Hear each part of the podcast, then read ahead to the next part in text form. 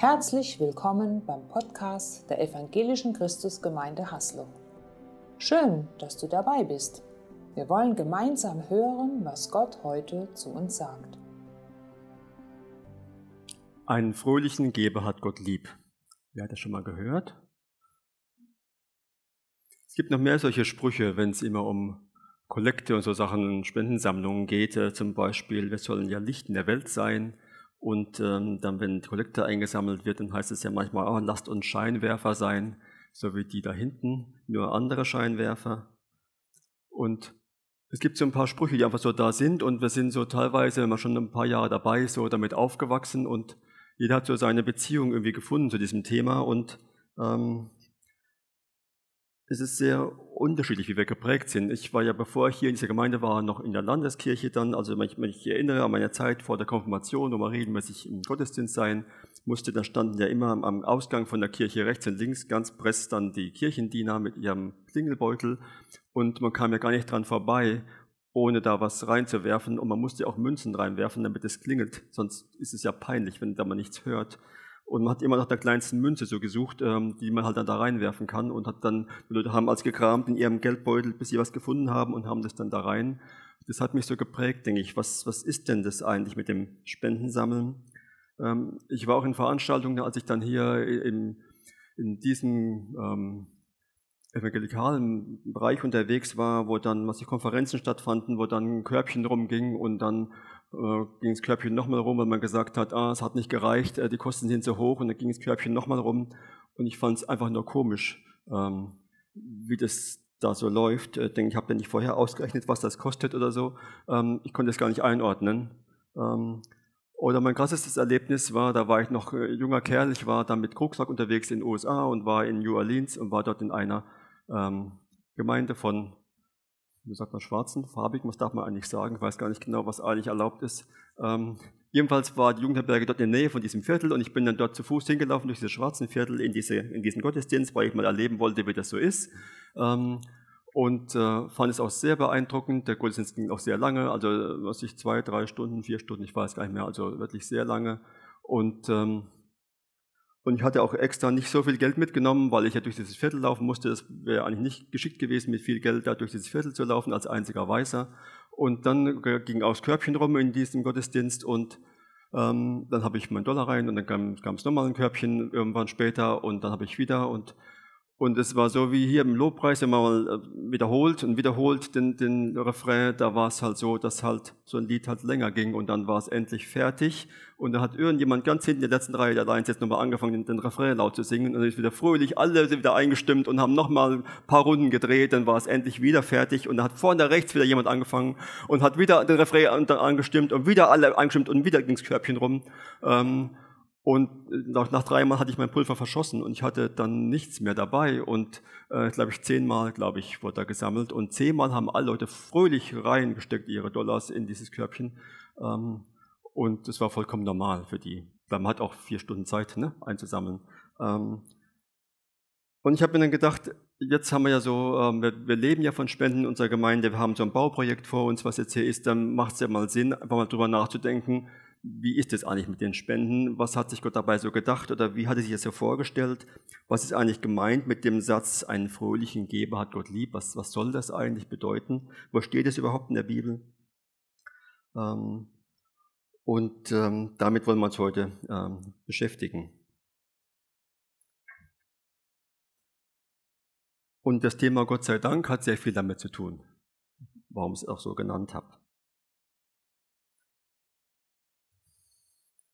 Und dieser Text steht ähm, im Korintherbrief, ähm, im zweiten, ne, im ersten, ersten oder zweiten. Hier auf meinem Zettel steht erster, hier steht zweiter. Also in einem von den beiden steht ähm, Kapitel stimmt, Kapitel 9, wenn ihr das nachschlagen wollt. Der erste Vers, denn was den Dienst für die Heiligen betrifft, so ist es überflüssig für mich, euch zu schreiben. So schreibt Paulus äh, an die Leute dort der Dienst für die Heiligen. Also die Heiligen sind ja die Herausgerufenen, die zur Gemeinde Gottes sich zählen. Und eigentlich ist es überflüssig, sagt er, ähm, dass ich jetzt äh, schreibe. Es geht hier konkret um eine Geldsammlung für die Gemeinde in Jerusalem. Ähm, es ist jetzt nicht beschrieben, warum da das Geld gebraucht wird, was da eigentlich los ist oder ob die jetzt irgendwie kein Geld mehr haben oder ob die das Geld ausgegeben hatten oder man weiß nur, am Anfang haben die ja alles verkauft und alles geteilt miteinander und dann ist die Gemeinde groß gewachsen und, ähm, und jetzt ist es so, dass eben Paulus dann, dann diese Gemeinde in Achaia, in, dem, in der Provinz Achaia anschreibt. Achaia ist im heutigen Griechenland, Hauptstadt von Achaia ist Korinth. Und dorthin schreibt jetzt Paulus diesen Brief. Und er sagt, eigentlich ist es ja überflüssig, dass ich schreibe, weil ich weiß um eure Hilfsbereitschaft, ähm, etwas zu spenden. Und ähm, er sagt, denn ich kenne eure Bereitwilligkeit, die ich zu euren Gunsten den Mazedoniern gegenüber rühme, dass Achaia seit vorigem Jahr bereit ist und euer Eifer hat die Mehrzahl angereizt. Also Paulus hebt diese Hilfsbereitschaft immer wieder lobend hervor. Er erzählt anderen Leuten von denen dort, die dort leben und wie, wie großzügig die sind und wie gern die auch helfen und auch was spenden und anderen Leuten Gutes tun. Und dieses Engagement, was die da sehen, das steckt andere an. Das kennen wir auch aus allen möglichen Bereichen. Wenn wir ähm, denken, als die Powerbox bei uns losging und da war viel los und es hat auch angesteckt, dass mehr Mitarbeiter dazu kamen und Lust hatten, da mitzumachen, weil da richtig was los war. Ähm, und, ähm, und dann bewegt sich da was. Ähm, und so kennen wir es auch in, in, Firmen, wenn Projekte sind und dann engagieren sich Leute in ein Projekt und ähm, dann kommen andere dazu, die machen auch gern mit, weil da einfach äh, Engagement da ist und der steckt an. Und umgekehrt ist es genauso, ähm, wenn wir signalisieren, ach, eigentlich habe ich keine Lust und ich stinkt mir, ich will eigentlich gar nicht und das mag ich nicht und sowas. Und ähm, ich kann mich erinnern, als ich vor 40 Jahren bei der Versicherung anfing und dann gab es immer so ein, ein Jahresfest ähm, und das kannte ich ja so gar nicht und dann ähm, war das so, dass die anderen Mitarbeiter dann, äh, das blöde Jahresfest, da gehe ich aber nicht hin und sowas. Und dann habe ich von Anfang gedacht, da gehe ich auch nicht hin. Ne, so, also, was, was, will ich dort? Und ähm, genauso ist es auch umgekehrt, dass das auch ansteckend ist, wenn es schlecht läuft.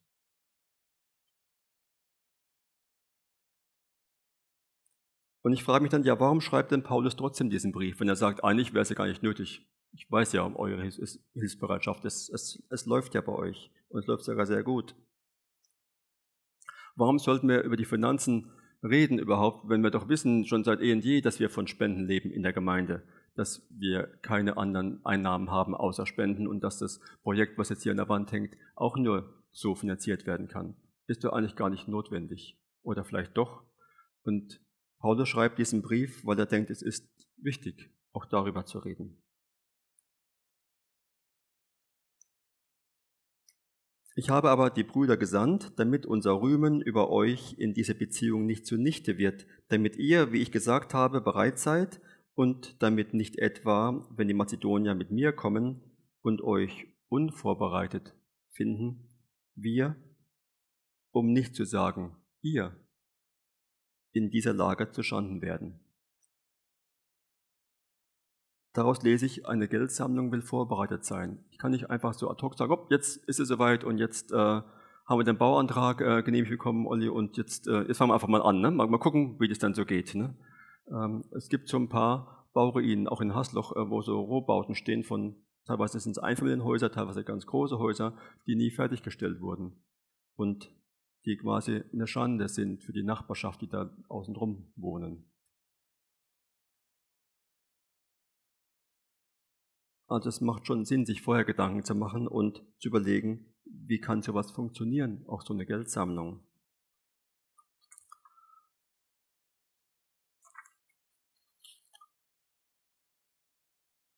Paulus will das gut vorbereiten, damit es auch gut gelingt und schickt deswegen extra einige Mitarbeiter vor.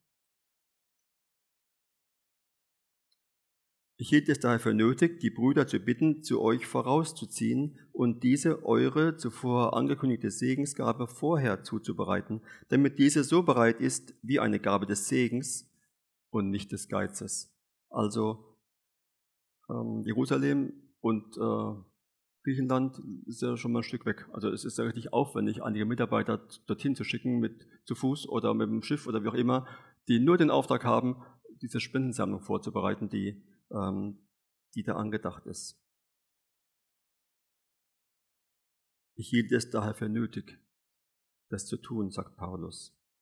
Und er hat ein Wort hier, das habe ich auch fett geschrieben, Segensgabe steht da drin. Und das ist so ein Schlüsselwort in diesem ganzen Kontext, den wir jetzt hier haben, dass es eine Segensgabe ist. Und es hängt ganz viel mit Segen zusammen. Segen ist ja eine Sache, Gottes Segen ist, ist unbegrenzt, ist, ist überfließend, ähm, ist riesengroß. Im Gegensatz dazu gibt es Geiz, was hier unten steht als letzten Wort. Ähm, Gott ist nicht geizig. Und es soll eine, eine Segensgabe sein, die auch überfließend ist.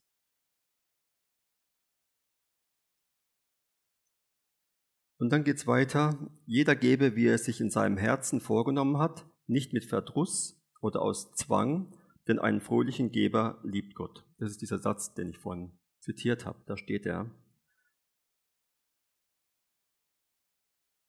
Wenn ich also etwas spende, weil ich mich dazu gedrängt fühle, eigentlich widerwillig oder mit Bedauern, oder weil mein Dauerauftrag halt schon eingerichtet ist und aber eigentlich ich mit diesem Missionswerk oder Missionsgesellschaft der Gemeinde gar nicht mehr so glücklich bin, dann sollte ich es lieber bleiben lassen. Wenn ich etwas gebe, dann sollte ich das aus freiem Herzen und gerne tun. Und das hat mich erinnert äh, an dieses äh, Auto, das hier ich jetzt mitgebracht habe. Ähm, als ich noch, auch noch recht jung war und diese Gemeinde kam, ähm, dann gab es dieses Haus noch gar nicht und ich äh, habe schon immer geträumt von einem Alpha Spider. Das war so mein Traumauto und das habe ich äh, schon immer so im Blick gehabt und habe dann schon seit Jahren dafür gespart, mir mal so ein Auto kaufen zu können. Und dann war das mit diesem Bauprojekt hier, das ist dieses Objekt Brühl, und dann wurde nach dem Geld gefragt und wer kann was spenden und sowas und und irgendwie hat Gott mir dann gesagt, ähm, ich solle das Geld, was ich da gespart habe, spenden für dieses Bauvorhaben. Und ich habe so, ähm, ich spare jahrelang jetzt dafür und, ähm, und wenn ich das Geld jetzt vergebe, dann kann ich es abhaken. Das wird, das wird nichts mehr werden, das war mir klar. Ähm, und aber irgendwie war mir das wichtig und wichtiger als, als das Auto zu haben. Und ähm, und ich würde mal sagen, im Nachhinein, Gott hat mich reich beschenkt, weil er hat mir einmal ermöglicht, loszulassen und das Geld herzugeben. Und das war was Besonderes, weil ich war eigentlich von Grunde auf zutiefst geizig. Ich habe immer auch als Kind wenig Geld gehabt, kein Taschengeld bekommen, wenig Geld gehabt. Und wenn ich jetzt irgendwie in der Schule war und ich hatte einen riesen Durst, weil Sommer war, oder andere haben sich ein Eis geholt. Damals hat ein Eis 20 Pfennig gekostet, also 10 Cent ein Bällchen. Ähm, und ich habe das Geld sogar dabei gehabt, aber ich habe mir das Eis nicht gekauft, weil ich zu geizig war. Ich habe dann lieber Durst gehabt, bis ich zu Hause war und habe dann daheim was getrunken. Ich habe es nicht erlaubt, dann mir was zum Trinken zu holen oder mal ein Bällchen Eis zu holen. Und das habe ich mitgenommen in mein Leben. Und äh, bis zu diesem Zeitpunkt. Und, und dann hat Gott mich beschenkt, indem ich das einfach loslassen konnte und hergeben und Geld hergeben konnte. Und ich konnte es hergeben, ohne Verdruss und ohne irgendwie jemals dem Auto nachzutrauern. Und, ähm, und Gott hat auch meinen Geiz weggenommen in dem Moment. Ich bin heute nicht mehr geizig, behaupte ich mal zumindest. Und bin eher, eher großzügig, ich muss eher gucken, dass ich das nicht übertreibe. Ähm, und, äh, und das ist ein großes Geschenk, dass das Gott so gemacht hat. Und ähm, ich habe auch nie wieder anschließend gedacht, ach, eigentlich schade drum, dass das so ist.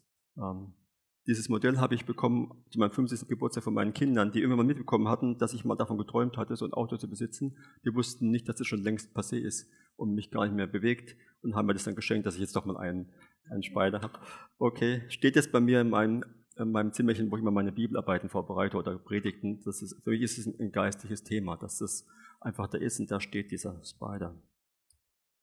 Und ganz nebenbei, so jetzt im Nachhinein betrachtet, von heute rückwärts gesehen, ist es so, dass ähm, Gott in den letzten 30 Jahren dafür gesorgt hat, dass ich alle Autos, die ich gebraucht hatte, bar bezahlen konnte. Ich habe immer das Geld gehabt, wenn das Auto kaputt war, um ein neues zu kaufen, konnte es immer machen.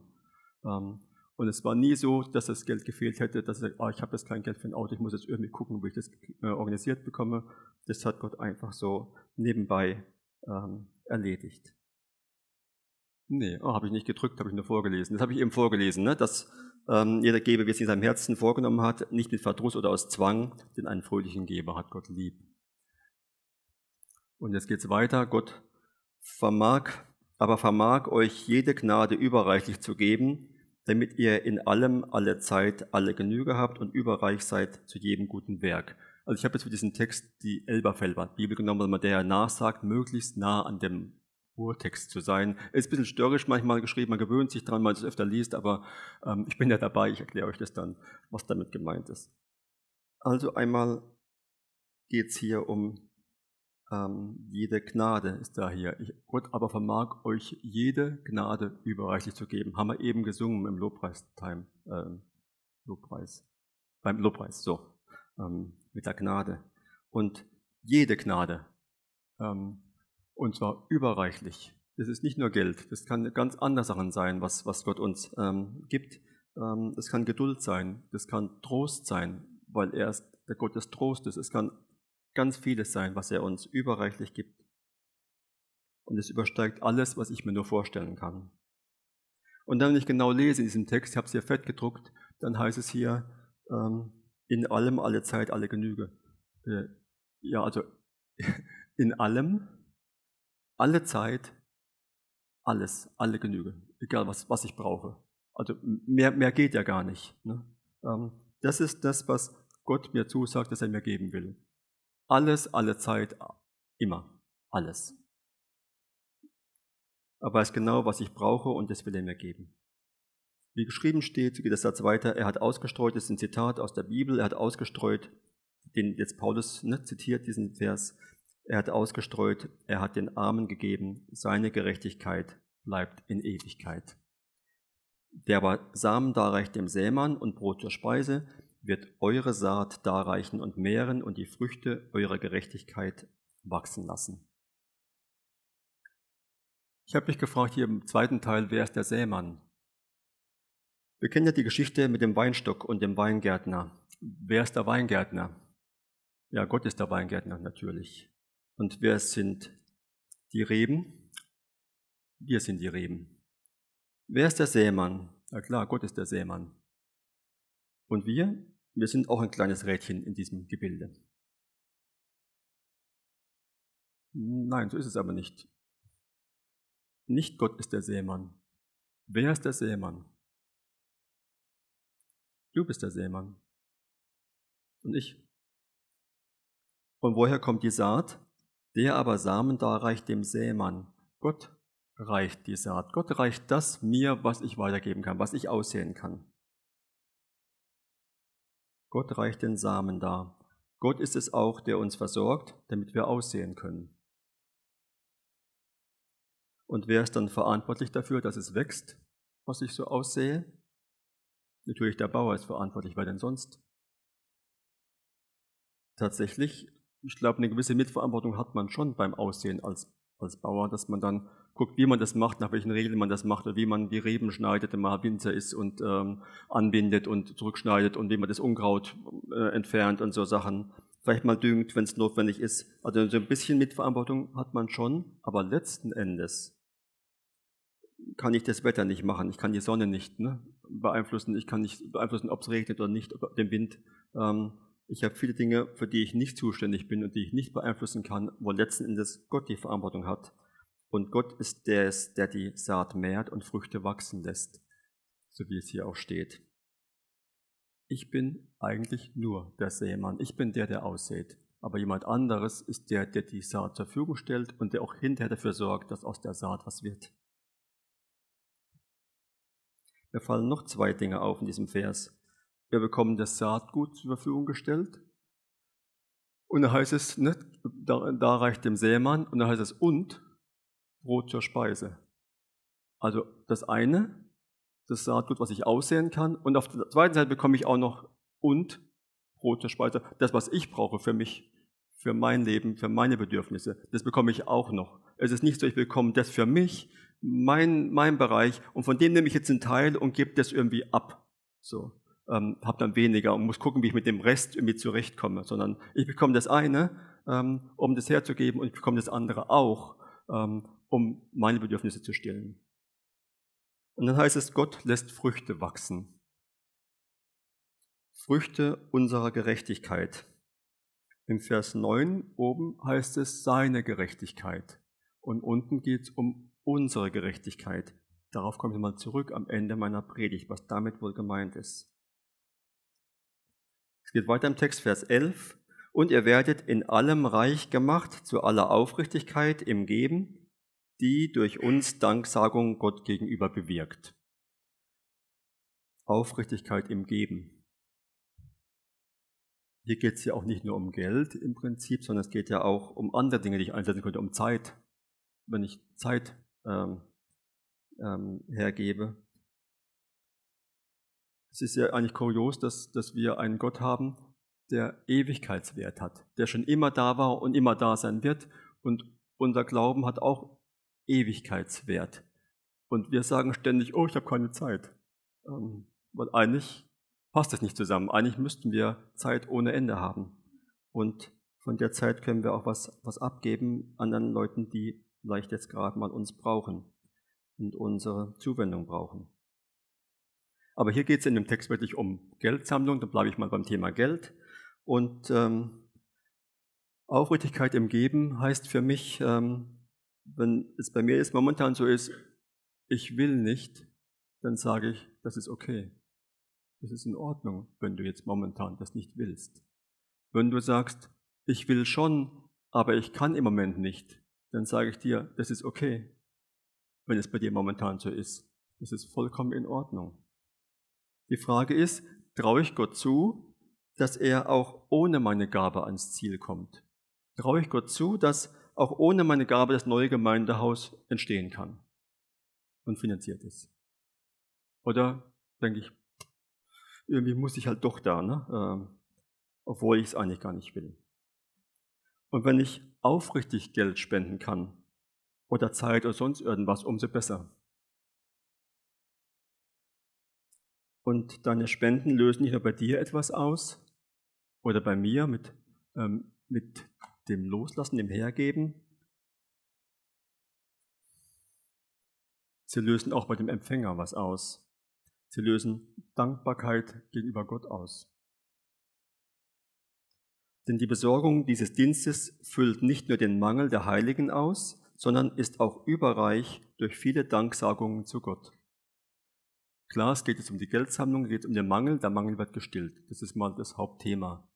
Aber das, damit endet das Ganze nicht, sondern es führt weiter, indem jetzt die Menschen, die jetzt das geschenkt bekommen haben, die davon den Nutzen hatten, dass die sich an Gott wenden und sich bei Gott bedanken dafür, dass eben das so passiert ist. Und diese Danksagungen, die da passieren, nach dem Motto Gott sei Dank, ähm, die lösen was aus. Die, die bewegen etwas in dieser Welt. Auch in der unsichtbaren Welt, aber auch in der sichtbaren. Denn infolge der Bewährung dieses Dienstes verherrlichen sie Gott wegen des Gehorsams eures Bekenntnisses zum Evangelium Christi und wegen der Lauterkeit der Gemeinschaft mit ihnen und mit allen, und im Gebet für euch sehen sie sich nach euch wegen der überragenden Gnade Gottes an euch. Sie verherrlichen Gott oder im Gebet für euch steht da, habe ich jetzt hier fett gedruckt. Ich habe nur einen Teil rausgekommen, da steht ganz viel drin in diesem Vers. Das heißt, die Leute, die dann das Geld bekommen haben, Jerusalem, beten dann plötzlich für die, ne, die Geber, die wo ganz anders am Ende der Welt irgendwo ihre eigenen Probleme vielleicht versuchen zu lösen. Und das bewirkt etwas. Das löst was aus. Und ich kann mich erinnern, so jetzt auch, weil ich den Text vorbereitet habe, ähm, ich habe eine Großtante, glaube ich, weiß nicht, wie man genau das nennt, also ist weit entfernt verwandt und diese Tante hat immer gebetet für mich und meinen Bruder, dass wir zum Glauben kommen. Wir sind dann in einem nicht christlichen Elternhaus groß geworden und da war mit, mit Christen und Tum und Glauben war nichts, äh, nichts zu erwarten. Und die hat immer dafür gebetet und es ist auch so gekommen, dass letzten Endes ich und auch mein Bruder beide gläubig geworden sind. Und im Nachhinein habe ich als für diese alte Frau gebetet, als ich ein Christ war, dass Gott bei ihr ist und, und, und sie versorgt und so. Und ähm, immer geht es wieder zurück automatisch, weil es einfach so passiert ist. Und das passiert hier in diesem Zusammenhang auch.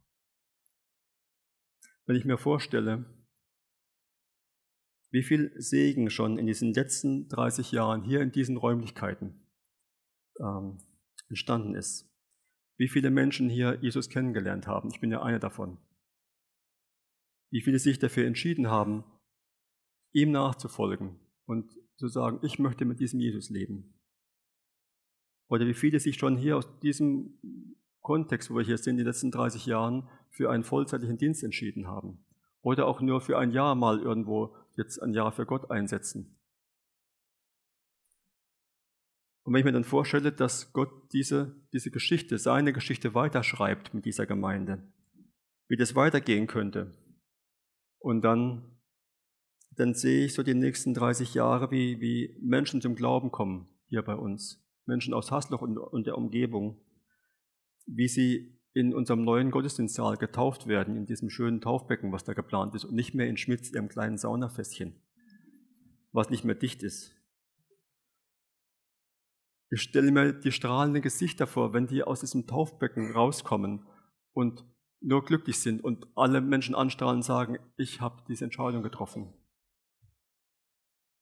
Und ich bin selbst glücklich und stolz darauf, dabei gewesen zu sein, mit Gott zusammen auf diesem Weg und, und ein Teil davon zu sein, von diesem Segensweg, den Gott mit unserer Gemeinde geht. Und der letzte Vers in diesem Text, den Paulus da schreibt in seinem Brief, ist Gott sei Dank. Daher kommt auch mein Titel. Gott sei Dank für seine unaussprechliche Gabe. Und ähm, was ist denn diese Gabe Gottes, für die Paulus keine Worte findet? Wo er sagt, Gott sei Dank für diese unaussprechliche Gabe, ähm, das hat mit dieser Gerechtigkeit zu tun, die bei Gott ist, und auch meiner Gerechtigkeit, mit der ich inzwischen in Gottes Reich agieren darf. Gott hat sich überlegt, was ist denn das Wertvollste, was ich den Menschen geben kann? Was ist das Allerwertvollste, was ich habe, was ich besitze, was ich den Menschen geben könnte? Das ist mein Sohn, den ich für die Schuld der Menschen opfern werde. Dafür hat er sich entschieden. Und das ist das, diese unaussprechliche Gabe, die, die Gott uns gegeben hat. Dass er sich entschlossen hat, das, das Wertvollste überhaupt. Es geht nicht um Geld, es geht nicht, sondern es geht wirklich um seinen, um seinen eigenen Sohn, den er für uns gegeben hat. Und der dafür sorgt, dass inzwischen meine Gerechtigkeit da ist und die jetzt auch das bewirken kann, was ich vorhin erzählt habe. Dass die wertvoll ist, meine Gerechtigkeit, weil Jesus dafür gestorben ist. Und es geht um nichts weniger, wenn wir jetzt ein neues großes Haus bauen, als dass wir das weiter, weitergeben, dass möglichst viele Menschen in Berührung mit diesem Gott kommen, die, die das erleben dürfen, die, die Jesus kennenlernen und, und überhaupt erfahren, was es bedeutet, mit ihm eine Beziehung zu haben. Und darum geht's. Amen. Ich bete noch mit uns. Lieber Vater, ich danke dir, dass du uns so reichlich versorgst, dass du uns alles gibst, was wir uns nur denken können. Es ist nicht immer gut, wie es bei uns läuft. Mal gibt es Sachen, die auch schief laufen, die wir nicht verstehen, wo Krankheiten dazukommen, wo wir eben Verlust erleben, wo ein lieber Mensch von uns ähm, nicht mehr da ist, was auch immer. Es gibt viele Dinge, die auch in unserem Leben passieren, die, die nicht gut sind. Aber was immer so ist, ist, dass du bei uns bist und dass du uns das gibst, was, was wir dann in dem Moment gerade brauchen. Und ich danke dir auch ganz konkret, dass es uns möglich ist, dass wir schon so viele Jahre und Jahrzehnte diese Gemeinde unterstützen können finanziell, weil du uns versorgst, dass es schon immer möglich war, das alles am Laufen zu halten, dass wir Prediger anstellen konnten, dass, dass wir das Haus kaufen konnten, bezahlen konnten, dass wir jetzt die Grundstücke kaufen konnten, nebendran bezahlen konnten. Das ist alles von dir gekommen. Ich danke dir dafür. Ich danke dir auch dafür, dass es weitergeht, dass du deine Geschichte weiterschreibst mit uns und dass du uns gebrauchst als deine Werkzeuge. Amen. Schön, dass du dabei warst. Sicher war etwas Wertvolles für deinen Alltag dabei. Wir wünschen dir eine gesegnete Zeit.